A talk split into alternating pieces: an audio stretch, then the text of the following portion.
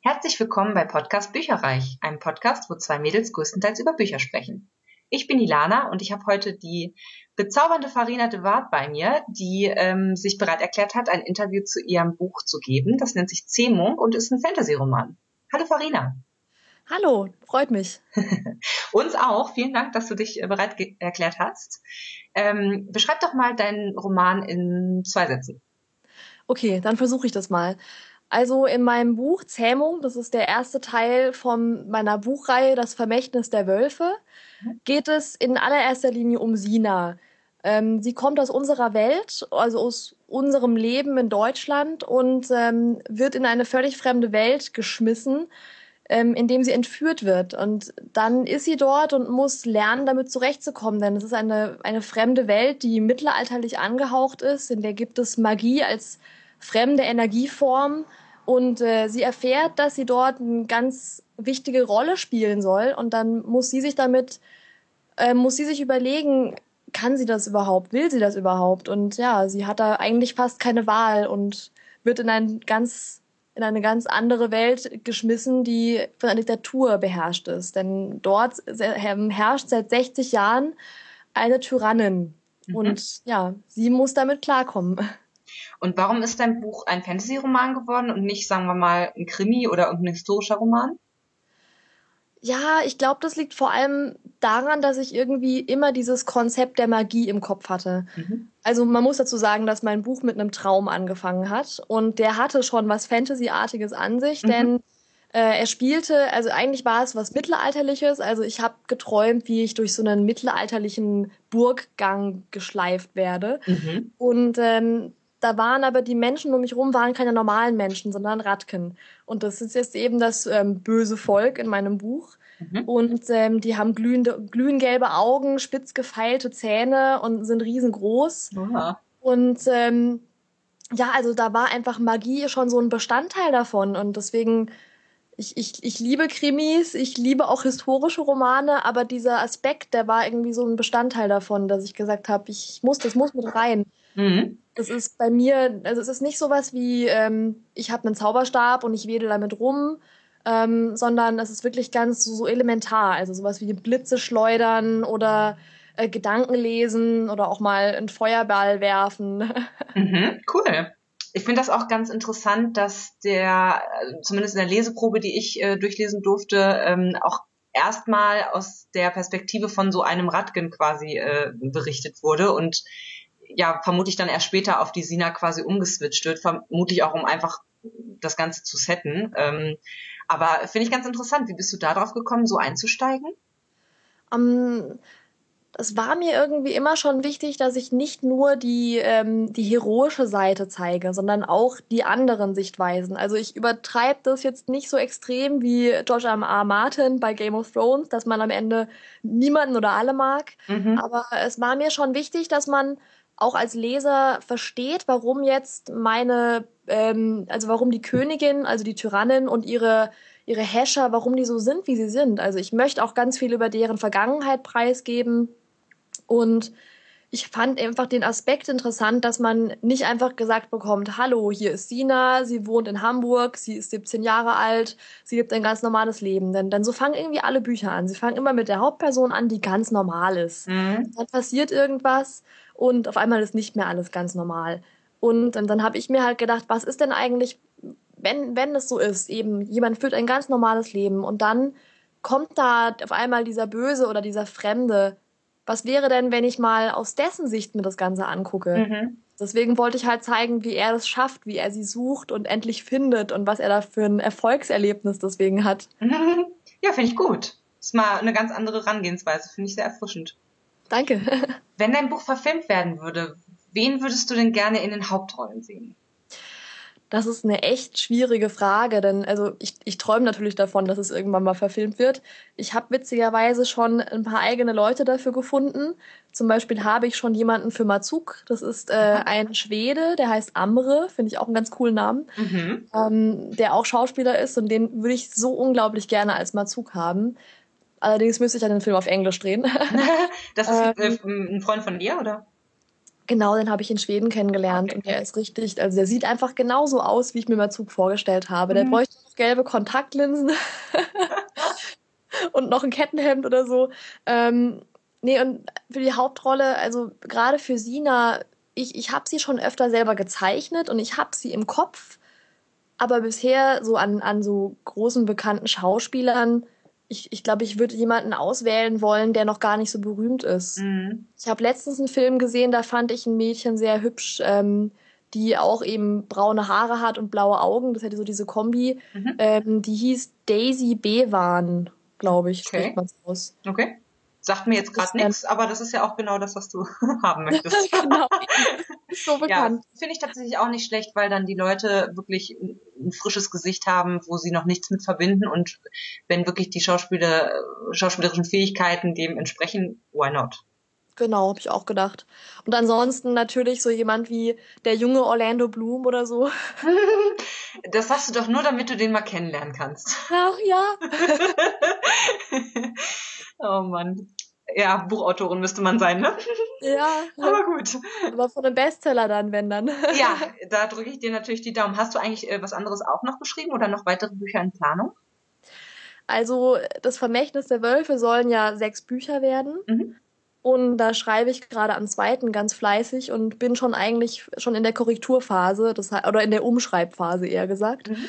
Ähm, ansonsten habe ich noch Ideen für vier andere Bücher. Mhm. Das eine ist ein, so, so, ein bisschen Science Fiction in Richtung, ähm, ja, baldige Zukunft mit so Verschwörungstheorie und Cyborgs und sowas. Mhm. Ähm, dann habe ich noch so einen Krimi im Kopf und einen anderen so ein bisschen Mystery-Fantasy-mäßig. Also der einzige Fantasy-Aspekt oder mysteriöse Aspekt ist die Idee, dass meine Hauptperson nicht sterben kann. Also dass sie immer wieder, wenn sie stirbt, wieder aufwacht. Und weiß sie das, also wie, wie, wie findet sie das raus? Weißt du das schon?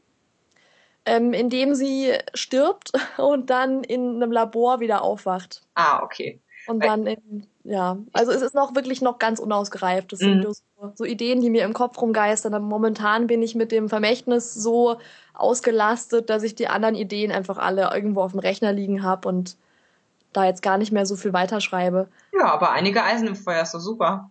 Ja, falls es mit dem Vermächtnis nicht klappt, dann switche ich um auf Krimi. Ja. Sag mal, das ähm, Vermächtnis hattest du doch jetzt auch äh, eigen verlegt eigentlich, ne? Genau. Ähm, wie, wie, wie kamst du denn eigentlich dazu? Also hast du noch äh, einen normalen Job in Anführungsstrichen oder wie, wie regelst du das? Ähm, momentan bin ich tatsächlich hauptberuflich Autorin, mhm. ähm, auch wenn ich noch ein bisschen mir was nebenbei verdiene. Also ich wohne zum Glück recht günstig und deswegen komme ich mit meinen 450 Euro gerade ganz gut zurecht. Mhm. Aber ansonsten bin ich eigentlich noch Studentin. Ah ja. Okay. Genau, also ich habe einen Bachelor in Freiburg gemacht im Umwelt-Naturwissenschaften, also Umweltschutz. Mhm. Und ähm, hatte einen Master in Stuttgart angefangen, der aber dann doch nicht so ganz das war, was ich machen wollte. Deswegen orientiere ich mich gerade wieder um in Richtung Umweltschutz. Ah ja, das war auch witzig, weil das so mit, mit den Stories irgendwie nicht so viel, also ich habe es ja jetzt noch, noch nicht komplett gelesen, aber noch nicht so viel zu tun hat eigentlich, ne? Ja, in, in, höchstens insofern, dass im Buch es auch so ein bisschen um Naturverbundenheit geht. Mhm. Also die, die Ho also die Kulturen von meinen Völkern, die, die war, hatten mal eine richtige Hochkulturzeit, so ein bisschen wie die Maya oder sowas. Mhm. Und ähm, da war es dann halt auch so, dass man so eine richtige Naturverbundenheit hatte. Mhm. Und das möchte ich, da möchte ich später noch in den anderen Büchern ein bisschen mehr drauf eingehen. Ähm, da habe ich übrigens auch einen Tipp für dich, ehrlich gesagt. Wenn du gerne Fantasy liest und äh, besonders gerne Sachen, wo äh, ja Leute so mit so ein bisschen Magie und auch äh, sehr sehr naturverbunden, äh, habe ich eine, eine Lieblingsschriftstellerin, die heißt Juliette Marilla. Ich kann dir das nachher nochmal aufschreiben. Gerne. Und äh, die hat eine ähm, unter anderem auch eine Reihe geschrieben, die nennt sich Seven Waters. Großartig man, man denkt, man ist ganz normal im, im Irland 12. Jahrhundert und auf einmal kommen magische Elemente noch mit rein und das ist einfach äh, super.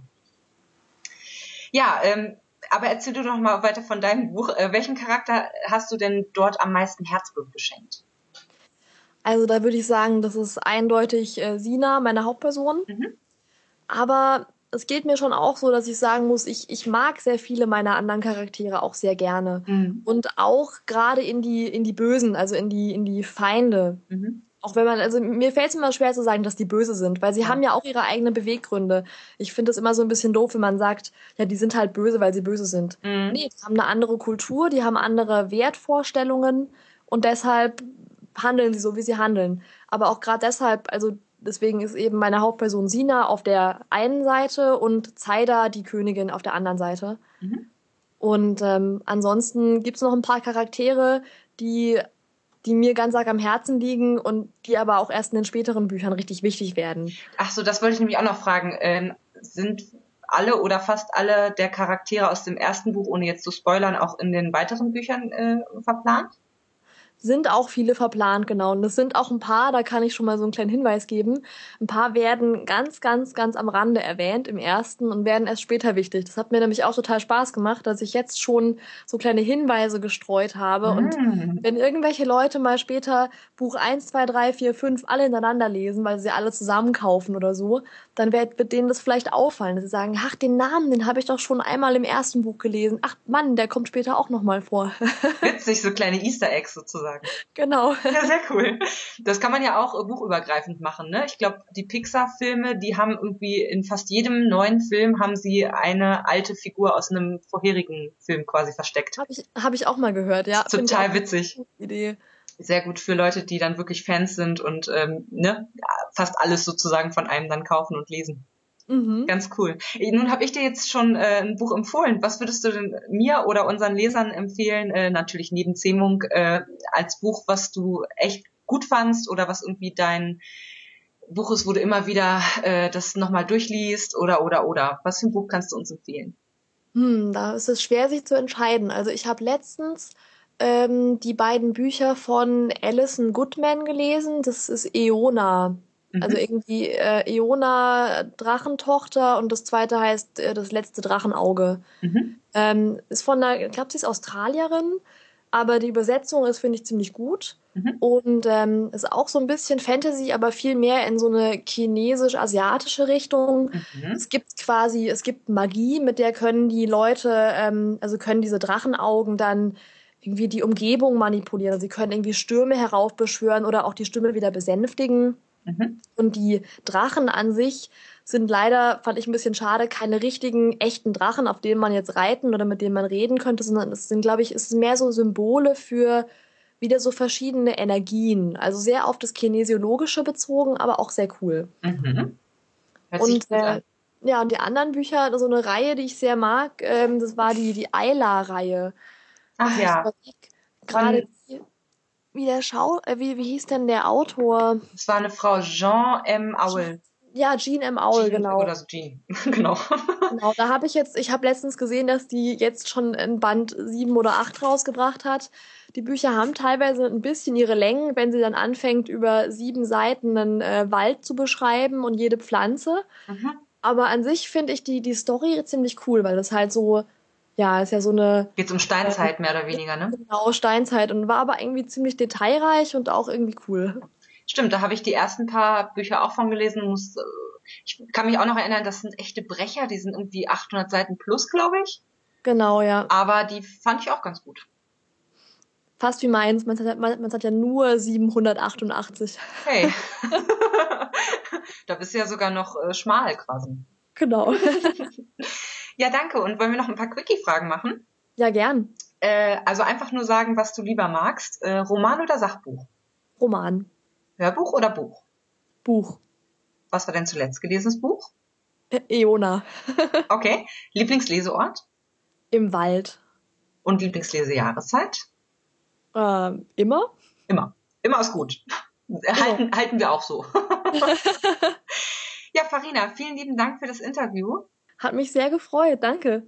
Genau, und ja, da draußen lest alle Zähmung, es ist super. Tschüss. Tschüss. Informationen zu allen Büchern, über die wir heute gesprochen haben, findet ihr auf unserer Website www.bücherreich.net mit UE bitte. Ihr könnt dort oder auf Facebook unter www.facebook.de slash podcastbücherreich in einem Wort durch und auch mit UE mit uns in Kontakt treten. Unsere E-Mail-Adresse lautet bücherreich at gmail.com, wieder mit UE. Und wenn ihr diesen Podcast über iTunes abonniert habt, würden wir uns riesig freuen, wenn ihr uns eine 5-Sterne-Bewertung hinterlasst. Dies ist ein privater Buchpodcast, in dem wir nur unsere eigene private Meinung wiedergeben. Wenn uns ein Buch oder Hörbuch kostenlos zur Verfügung gestellt wird, kennzeichnen wir es entsprechend auf unserer Website.